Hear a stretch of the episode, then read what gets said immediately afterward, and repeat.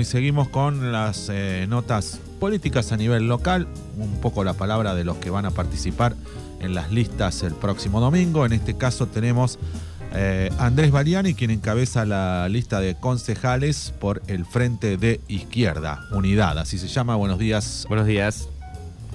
¿Qué tal, Fernando? ¿Qué tal, Manu? Buen día a todos tus oyentes. ¿Cómo andan? Bien, bien, muy bien. Bueno, eh, ya en el último tramo de esta, de esta paso, ¿cómo, cómo están trabajando? Y bueno, eh, contale un poquito a la gente que, este, qué es lo que quieren o, pretenden este, hacer eh, en caso de que, bueno, sean elegidos concejales. Bueno, estamos este, ahora sí con todo, con la con el reparto de boletas. Ahora la lluvia, bienvenida a la lluvia, pero bueno, nos está interrumpiendo un poco el, trabajo final, aunque ya la mayoría lo hemos hecho. Un trabajo que, que creemos importante porque llegar con la boleta a la casa de todos los vecinos nos permite que los vecinos puedan evaluar, comparar y sacar sus conclusiones. Aparte la boleta va acompañada con una, con una propuesta, con una plataforma donde están todos los puntos centrales que nosotros proponemos y hay una caracterización a nivel provincial y una que hacemos nosotros a nivel local, de cómo vemos la situación del distrito nosotros acá. Está, bueno. estamos en ese trabajo, ahora interrumpido por, por la lluvia, espero que por lo menos nos deje mañana hacer lo que nos queda. Bueno, ¿cuáles son algunas de las propuestas o visiones que ustedes tienen para, bueno, llegar a un consejo deliberante y deliberar de, de qué, Andrés? ¿Qué es lo que propone el Frente Izquierda? Bueno, mira, nosotros tenemos una, una plataforma de Frente de Izquierda a nivel eh, nacional, punto a nivel nacional, que desde el punto de vista de que en el distrito de Poal la mayoría de su población son los trabajadores asalariados, también este, todas esas propuestas a nivel nacional se aplican a, nivel local, aunque también hay propuestas concretas para nuestro distrito. En, en definitiva, mira, como, como resumen como resumen, nuestra plataforma se basa en la reorganización económica y social dirigida por la clase trabajadora.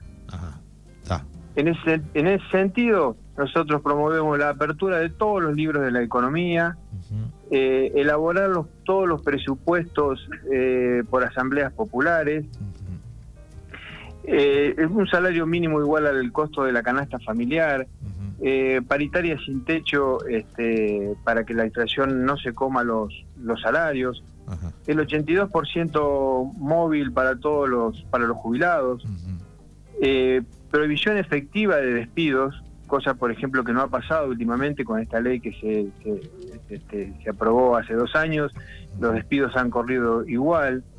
Este reparto de las horas de trabajo sin afectar el salario para que haya trabajo para todos. Este, en, el caso particular del distrito de Juan, nosotros como candidatos locales este, eh, proponemos que se pase a planta municipal, a planta permanente municipal, a todos aquellos trabajadores que realicen tareas propias de un trabajador municipal para que se cumpla que igual trabajo, igual salario. Eh, las seis horas para el personal de enfermería, una cosa fundamental, porque además de que se cobran salarios por abajo del costo de la canasta familiar, que eso obliga a hacer horas extras, se, trabaja ocho horas más las horas extras. Eh, nosotros promovemos que se pase a un régimen de seis horas que va a beneficiar a los trabajadores, sin reducir el salario, por supuesto, que va a beneficiar a los trabajadores, obviamente, porque van a mejorar las condiciones de trabajo, va a beneficiar la atención de los pacientes que vayamos a atendernos en el sistema de salud y al mismo tiempo va a abrir nuevas fuentes de trabajo planteamos la construcción de vivienda social algo fundamental, central, este, que se debe hacer a partir de mm, impuestos progresivos a los grandes capitales y a, las grandes este, patrimonios y riquezas, de ahí obtener los fondos para hacer eh, vivienda social, que por ejemplo en el caso de Juan tenemos un déficit que no baja de los 700 viviendas porque ya en 2017 el gobierno municipal reconoció ese número, podemos estar en un número aún mayor, pero es un problema que, este, que abarca todo el país y aparte la construcción de vivienda social daría posibilidades de trabajo genuino, o sea que apunta a, dos, este, solucionar dos problemas, un problema tan grave como el de la vivienda y otro, un problema tan grave como la desocupación. Por supuesto, trabajo bajo convenio, convenio colectivo, con, este, con salarios dignos. Bueno, la, duplicación de presupuesto de salud, la, duplicación de presupuesto de, de educación. Tenemos un planteo, incluso nosotros, para para los fondos que ingresan a través del Fondo de Financiamiento Educativo al municipio, que te digo que en los últimos tres años suman 170 millones de pesos. Este, 70 millones de pesos solamente del fondo educativo en los dos últimos años, eh, perdón, en este año, porque hay un fondo educativo, hay un fondo educativo en obras, hay que abrir eh, el presupuesto municipal para saber dónde van destinados esos fondos, que deben ser destinados a la educación, porque esos fondos después el gobierno nacional los incorpora a lo que al porcentaje de, mm, en el porcentaje que lo compara con el PBI. Entonces dice, mira, nosotros ponemos en educación un, un 6%, un porcentaje determinado en el PBI, pero bueno, ahí está incluido el fondo educativo que llega a los municipios que no se usa para educación, porque hay que ver dónde están ¿Dónde fueron dirigidos esos fondos? No lo sabemos. Se ven pequeños arreglos en algunas escuelas, pero no ahí no están todos esos fondos. Obviamente los, intendentes, incluido el intendente de Juan, lo usa con discrecionalidad. Entonces nosotros proponemos, para que eso no suceda así, que la comunidad educativa se organice para este eh, comer, eh, reconocer los este, hacer un relevamiento para reconocer dónde están los problemas, dónde están las prioridades y garantizar que los fondos se, este, se dirijan a, hacia ahí. Y después, más, más general, más general para poder obtener los fondos necesarios para llevar adelante todas estas, estas Reformas. Eh, propuestas, es necesario nacionalizar la banca para poner el crédito a disposición del crecimiento de la economía, para que no se fuden las capitales, nacionalizar el comercio exterior para, para, para que los dólares que se obtienen de la, de la venta de lo, de lo que nosotros producimos en el exterior, esos dólares no sean destinados al pago de la deuda externa, sino que se pongan a disposición de este, promover el crecimiento de la economía y bueno y llevar adelante todas estas propuestas. Bueno, eh, Andrés, ¿cuáles son eh, los este, la gente que te acompaña en, la lista para que bueno la gente conozca un poco la lista que vos encabezás? Bueno, eh, voy yo encabezando la lista, va Karina Lozada como segunda candidata a concejal, Juan Echar de Villairis, un compañero de Villairis que inició junto con nosotros la actividad este, de Frente Izquierda cuando arrancamos allá por 2011. Eh, Zulma Dupuy, una compañera de Bordenave, por, por mencionarte los primeros lugares, Mariela Lozada, compañera también de Bordenave, y Ariel García como este primer candidato a consejero escolar. Para nombrarte los, los, Los, los, principales. Los principales, o sea, los que están en los primeros lugares de la lista. Listo. Y bueno, eh, no sé si qué, qué, mensaje tenés para el domingo, para la gente. Es lista eh, Unidad 1A Frente de Izquierda, así se llama. Sí, sí, sí. En el, en, hay, interna en el Frente de Izquierda, así que va a haber dos listas de Frente de Izquierda, quiero aclarar eso.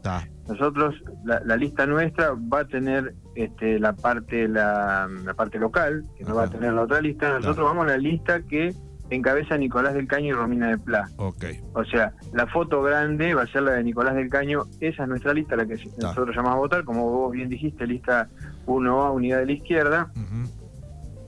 este Y bueno, creemos que llamamos a aquellos que están enojados, que están embroncados porque creían que este gobierno venía a, a dar las soluciones, a solucionar el rotundo fracaso del gobierno de Macri y, que venía a poner plata en el bolsillo de la gente, que venía a priorizar a los jubilados por encima de los bancos. Lejos, de eso tenemos un salario que ha caído un 10% en todo este periodo del gobierno de, Alberto Fernández, pero si se lo miramos más allá, en los últimos años, desde 2015 ha caído un 20% en promedio el salario. Tenemos el salario más bajo en promedio de los últimos 20 años.